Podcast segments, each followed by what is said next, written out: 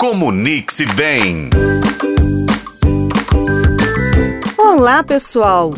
Bem-vindos a mais um Comunique-se Bem. E hoje a gente vai encerrar a nossa série sobre comunicação emocional. E para isso, eu resolvi explorar ainda mais a questão da empatia para fortalecer os relacionamentos. Na verdade, a palavra empatia, ela entrou no nosso programa desde o primeiro momento. A gente está aqui no quarto programa, fizemos quatro, né, sobre essa parte de comunicação, mas eu percebi que às vezes a gente pensa em empatia não da forma adequada. Por quê? Porque a empatia é a nossa capacidade de compreender e se relacionar com as emoções dos outros. É se colocar no lugar do outro. E quando a gente fala isso, parece muito fácil, mas a questão é que a maior parte das pessoas não entendem o que de fato é empatia. Isso porque a gente acha assim: se eu tivesse no lugar dele, eu não teria feito o que ele fez. Se eu tivesse no lugar dele, eu falaria de uma forma diferente. Isso não é empatia. Empatia não é a gente se colocar no lugar do outro e pensar o como a gente iria reagir, mas sim entender as características da outra pessoa e entender que ela age de acordo com as vivências dela, de acordo com aquilo que está na vida dela e pelo que ela passou. Então a minha história de vida, ela é diferente da história de vida de qualquer um de vocês. Ninguém tem a mesma história.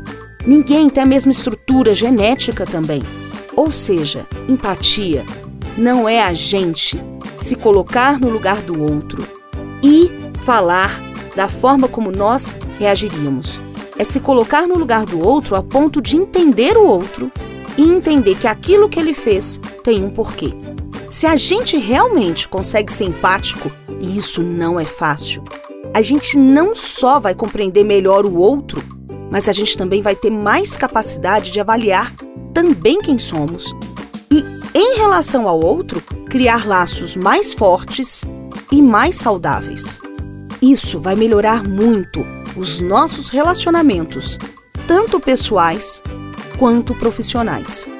Então, a nossa dica valiosa hoje para melhorar a nossa comunicação é a gente pensar um pouco como o outro.